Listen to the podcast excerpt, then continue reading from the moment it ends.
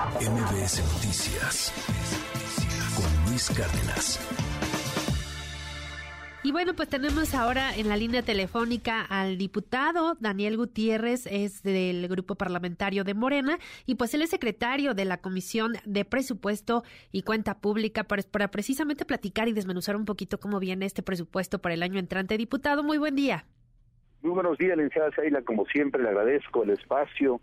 Para mí es un honor y estamos las órdenes. Un presupuesto responsable, eh, austero, sobre todo que garantiza la reacción económica de nuestro país sobre todo que ha llamado muchísimo la atención y bueno, hoy lo, vemos en las primeras planas prácticamente de, de, todos los diarios, pues destaca mucho este recorte al presupuesto de órganos autónomos, específicamente pues también el caso del INE, ¿no? Que se recortan cuatro mil 475 millones de pesos. Ustedes desde la comisión, ¿cómo ven este recorte? Y pues más allá del tema de la reforma eh, electoral que está pues ya por empezar también el debate y demás, pues eh, básicamente para el funcionamiento de, de este instituto, ¿ustedes lo ven suficiente? Pues tenemos que revisarlo. Si bien es cierto que es una facultad exclusiva de la Cámara de Diputados aprobar el presupuesto, ayer circularon el dictamen, estábamos revisando el recorte al Poder Legislativo, 466 millones de pesos, al Poder Judicial una propuesta de 1.425 millones de pesos, al INE 4.475 millones de pesos, así como también se pretende recortar a la COFESE 33 millones de pesos, a telecomunicaciones 17 millones de pesos, pero vamos a revisarlo nosotros. Esto eso todavía tiene tiene que revisarse, hay sectores y luego la reasignación pues se da para bienestar cuando tenemos sectores como la media superior en la parte de educación, puede atender a los CONALET, a los telebaches comunitarios, a los ECITES, a la superior que son las politécnicas, las tecnológicas.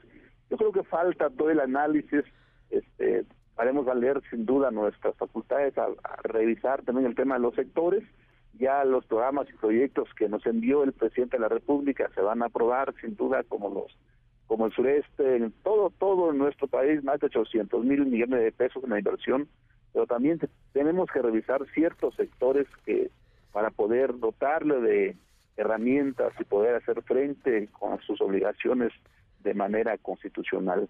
Eso todavía sigue. Hoy precisamente nosotros estaremos 10 de la mañana en la Cámara de Diputados para una reunión y estar listo para las 5 de la tarde cuando se levante el proceso en la Comisión de Presupuesto y ahí analizando. Creemos que todavía se van a resignar más.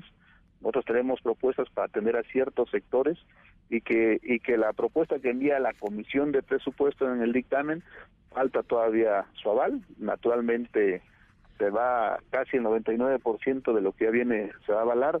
Habrán pequeñas resignaciones y que en su momento lo haremos y lo, daremos a conocer. Eh, comentaba, diputado, que usted, ustedes tendrían la propuesta de atender a ciertos sectores. ¿Cuáles serían estos sectores, los, los más pues importantes? Hay, un sentido muy fuerte, sobre todo al sector educativo, de manera especial a la media superior, a nivel nacional hay varios subsistemas, como por ejemplo los CONALETs, que, hace falta poder atenderse, los telebachilleratos comunitarios que también hay que atender, los ECITES también hay que atender, esos son la media superior, y, y la superior están las tecnológicas y las politécnicas. Esas son las que requieren atención, por, por, una, por un lado, por otro lado también, de acuerdo a la reforma constitucional aprobada de la Guardia Nacional, a donde ya el Senado y ya lo aprobaron los congresos locales, también estamos hacer una ruta, una bolsa para poder atender también y poder darles los recursos tanto a las entidades federativas como a los municipios. Y sin duda también otro rubro muy importante que, y justo que lo que comentaba eh, en un inicio de la entrevista, pues para el tema de, del Poder Judicial, esta disminución de más de 1.425 millones de pesos, siendo uno de los sectores, no sé si coincida conmigo, pues de los que requieren más atención. Eh, vemos constantemente pues todo este rezago que se ha venido generando en los últimos años, eh, sexenios tras sexenios de este, de este Poder Judicial. No sé sería esto perjudicial para, para lograr una correcta impartición de justicia en nuestro país?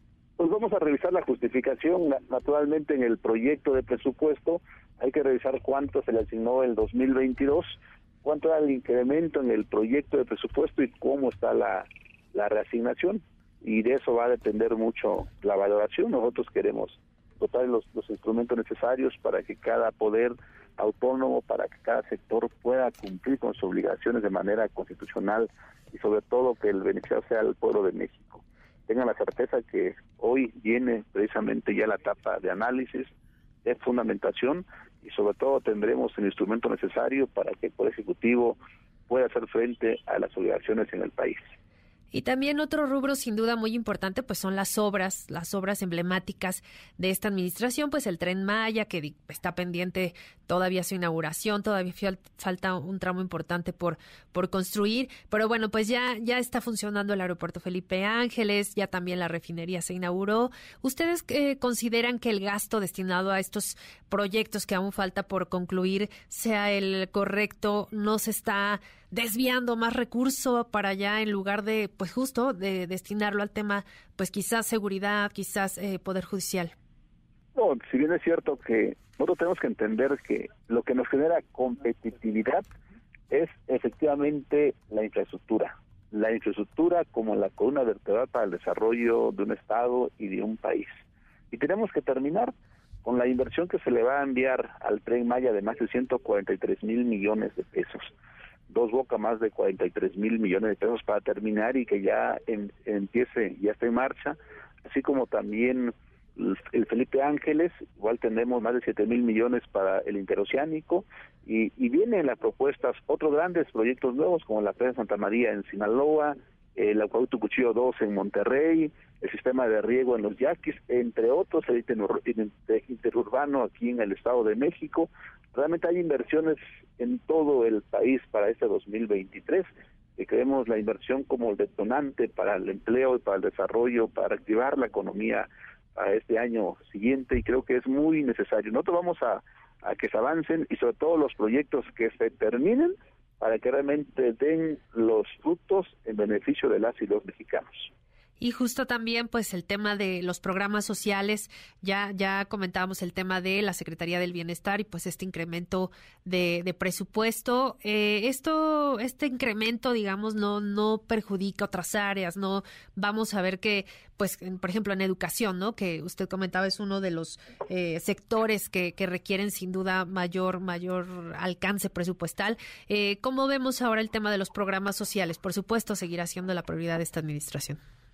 Pues mira, los programas sociales son, son necesarios, son, son importantes, pero sobre todo eh, necesitamos revisarlo. Yo entiendo la necesidad. Si comparamos los recursos que nosotros estamos enviando de los programas sociales, que son más o menos casi 340 mil millones de pesos, y lo que hoy está destinado para pagar los servicios de la deuda de nuestro país, que son más de 900 mil millones de pesos de administraciones anteriores, pues está muy complicado. Yo creo que lo poco mucho que se envíe para poder para poder apoyar a los adultos mayores, para poder este apoyar a las personas discapacitadas, así como también para que se pueda ir impulsando el tema educativo, es es necesario, pero sin embargo no podemos seguir seguir diciendo que los programas sociales lo poco, lo mucho que se reasigna es, es bastante. No, no, yo creo que es necesario entender cómo viene el presupuesto, el gasto programable del total del presupuesto, que son los 8.3 billones de pesos, el gasto programable son casi 5.9 billones de pesos. De ese gasto programable, una gran parte son para el servicio de la deuda, para las pensiones que hoy no tenemos que andar pagando.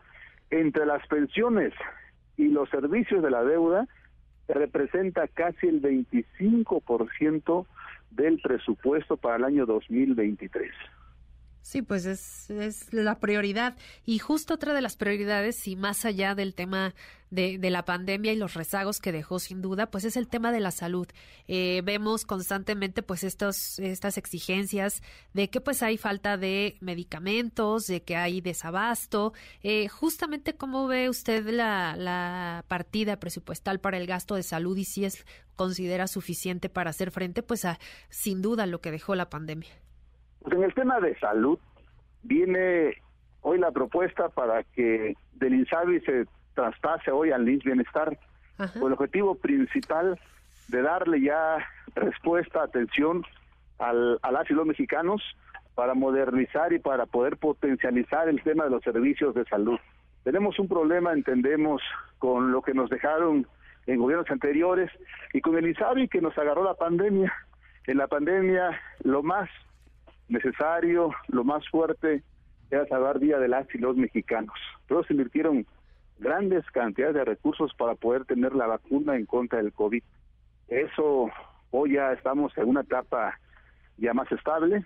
Esto nos permite planear prácticamente las inversiones para el tema de salud. Se está proponiendo que ya hoy ya varios estados ya firmaron sus convenios para estar ya en el programa de Bienestar en el caso ya está firmado Tlaxcala, firmado Nayarit, firmado Sonora, y que en este mes de noviembre van a firmar cuatro o cinco. Nosotros creemos que a finales de, de diciembre estén firmando la mayoría de las entidades federativas. Está proponiendo para que a mediados del 2023 ya tengamos un sistema de salud más robusto, con medicinas, con médicos, pero sobre todo las condiciones para poder atender a las y los mexicanos.